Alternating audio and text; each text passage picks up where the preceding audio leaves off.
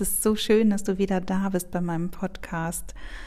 Ähm, heute ist mir echt was Schräges passiert. Als ich ähm, heute früh vor der Arbeit noch einkaufen war, bin ich dann nach dem Einkaufen zu meinem Auto gegangen und plötzlich war mein Auto weg.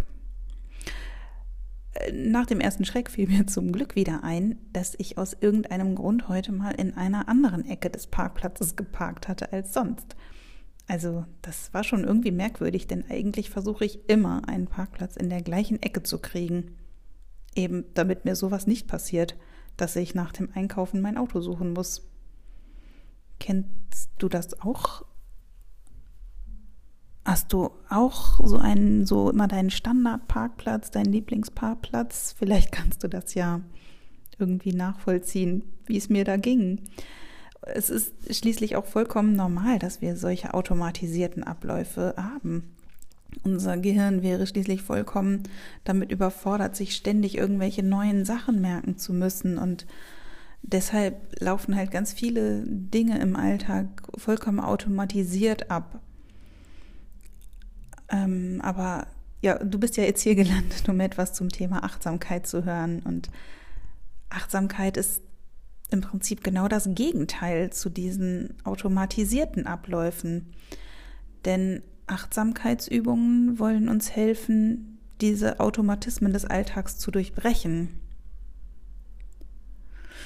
Jetzt fragst du dich vielleicht, wozu es denn dann sinnvoll ist, sich in Achtsamkeit zu üben, wenn aber doch diese Automatisierung so eine wichtige Gehirnfunktion ist, um unser Gehirn vor Überlastung zu schützen. Das passt ja jetzt hinten und vorne nicht zusammen. Ähm, aber doch, es ist eigentlich ganz einfach. Dank dieser beeindruckenden Fähigkeit unseres Gehirns, so Prozesse zu automatisieren, können wir uns immer mehr Arbeit aufhalsen. Multitasking, das Schlagwort schlechthin. Wir können immer mehr erledigen und das möglichst auch noch alles gleichzeitig, weil vieles eben automatisiert abläuft, ohne nachdenken zu müssen. Was wir dabei häufig nicht bemerken, ist aber, dass wir so gar nicht mehr Chef über uns selbst sind. Die Arbeitsprozesse, die laufen, die laufen, die laufen und übernehmen immer mehr die Kontrolle. Irgendwann kommst du vielleicht an einen Punkt, da kannst du nicht mehr. Und du fragst dich dann, wo eigentlich der Ausstieg aus deinem Hamsterrad ist. Du fragst dich, wer du eigentlich selbst bist, da du nur damit beschäftigt bist, zu arbeiten, zu funktionieren, immer mehr unter einen Hut zu kriegen. Und genau dabei hilft Achtsamkeit. Achtsamkeit hilft, den Schalter umzulegen.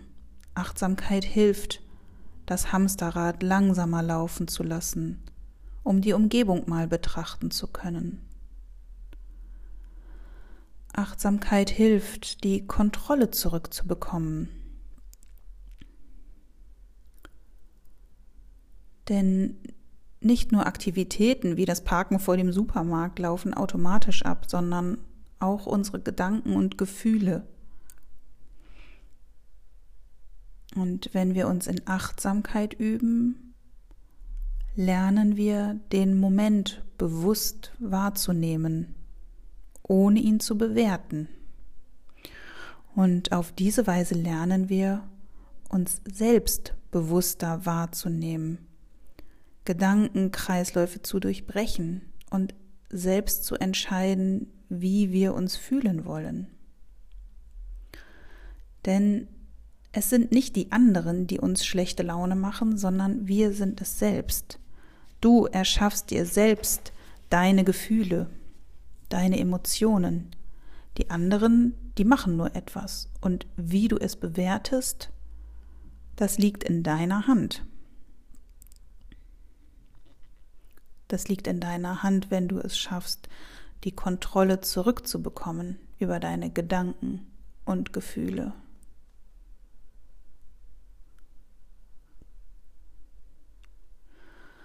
Und ausgelöst durch mein Parkplatzerlebnis von heute Morgen ist hier jetzt eine neue Idee für dich, wie du dich weiter in Achtsamkeit üben kannst.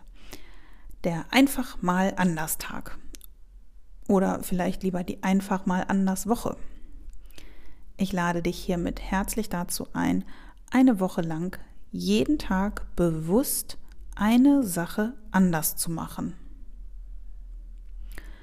Geh zum Beispiel in einem unbekannten Supermarkt einkaufen und du entdeckst vielleicht ganz tolle neue Produkte.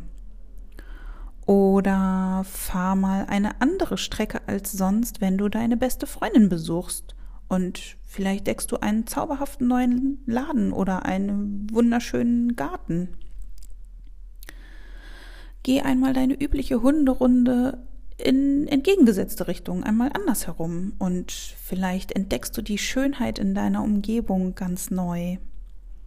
Oder park mal wie ich auf einem anderen Parkplatz als sonst. Vielleicht gefällt er dir sogar viel besser. Ich bin mal gespannt, was du sonst noch so für Ideen hast für einen äh, einfach mal anders Tag. Und ich freue mich sehr über deine Rückmeldungen.